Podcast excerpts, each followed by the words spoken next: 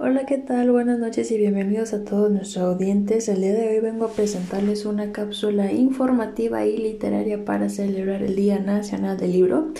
Como consiguiente les estaré presentando el poema titulado El aeroplano de nuestro queridísimo autor Vicente Huidobro.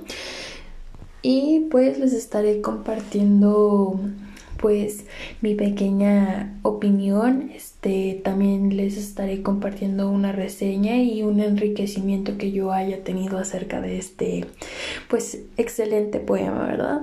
Y pues bueno, solamente me queda más que iniciar.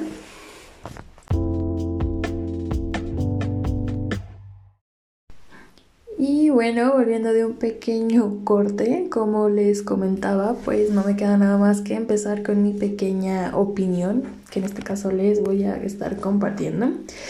Y pues para comenzar, pues les estaré diciendo que en lo personal a mí este poema me causó muchas emociones, pero no siento que se hayan manifestado de tal manera, sino que sentí tener una comprensión del hecho de que el poema pudo haber estado hablando, o como yo sentí que habló, de algo imposible. Tal vez pudiera ser de aquello que uno sueña y anhela, pero que no pasa que tal vez uno tiene tantas ganas de que pase que uno hace todo lo posible porque los sueños se cumplen.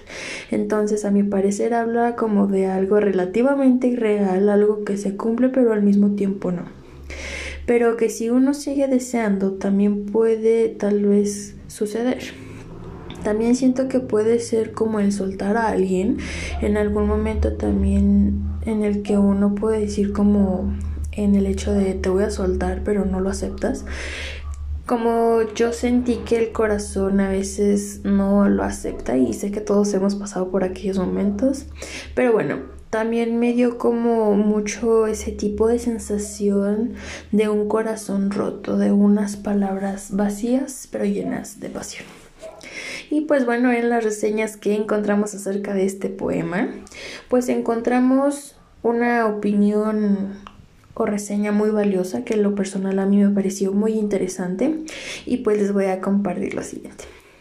Es un poema en el que cada parte constitutiva y todo el conjunto muestra un hecho nuevo, independiente del mundo externo, desligado de cualquier otra realidad que no sea la propia. Dicho poema es algo que no puede existir sino en la cabeza del poeta. Y no es hermoso porque recuerde algo, no es hermoso porque nos recuerde cosas vistas a su vez hermosas, ni porque describa hermosas cosas que podemos llegar a ver. Nada se le parece en el mundo externo, hace real lo que no existe, es decir, se hace realidad a sí mismo. Crea lo maravilloso y le da vida propia, crea situaciones extraordinarias que jamás podremos existir en el mundo objetivo, por lo que habrá de existir en el poema para que exista en alguna parte. Y pues bueno, no sé ustedes, pero a mí en lo personal esta reseña encontrada me pareció muy precisa. Fue algo con lo que yo sentí identificado mi sentimiento.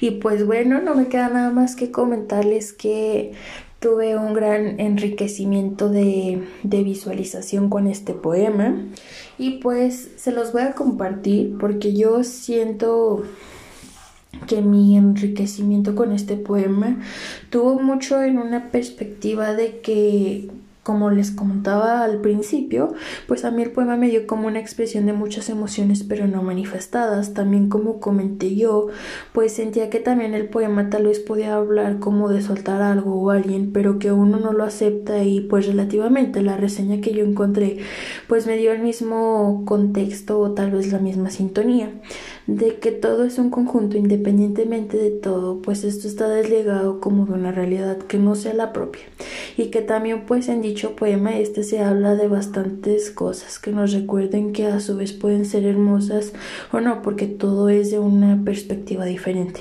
y que pues también este se encuentra en el hecho de que la realidad hace a uno mismo que crea que cree cosas maravillosas y darle vida propia a lo que uno imagina o crea situaciones pero que en sí nunca van a poder existir como en una realidad objetiva.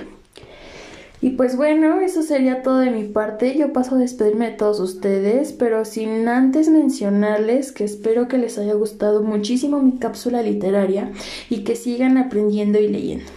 Yo soy Joanit Canefertitis Carrillo Camarillo del grupo de cuarto A. Esto es para la materia de literatura y redacción con la maestra Araceli Medellín García en la preparatoria número uno del centro.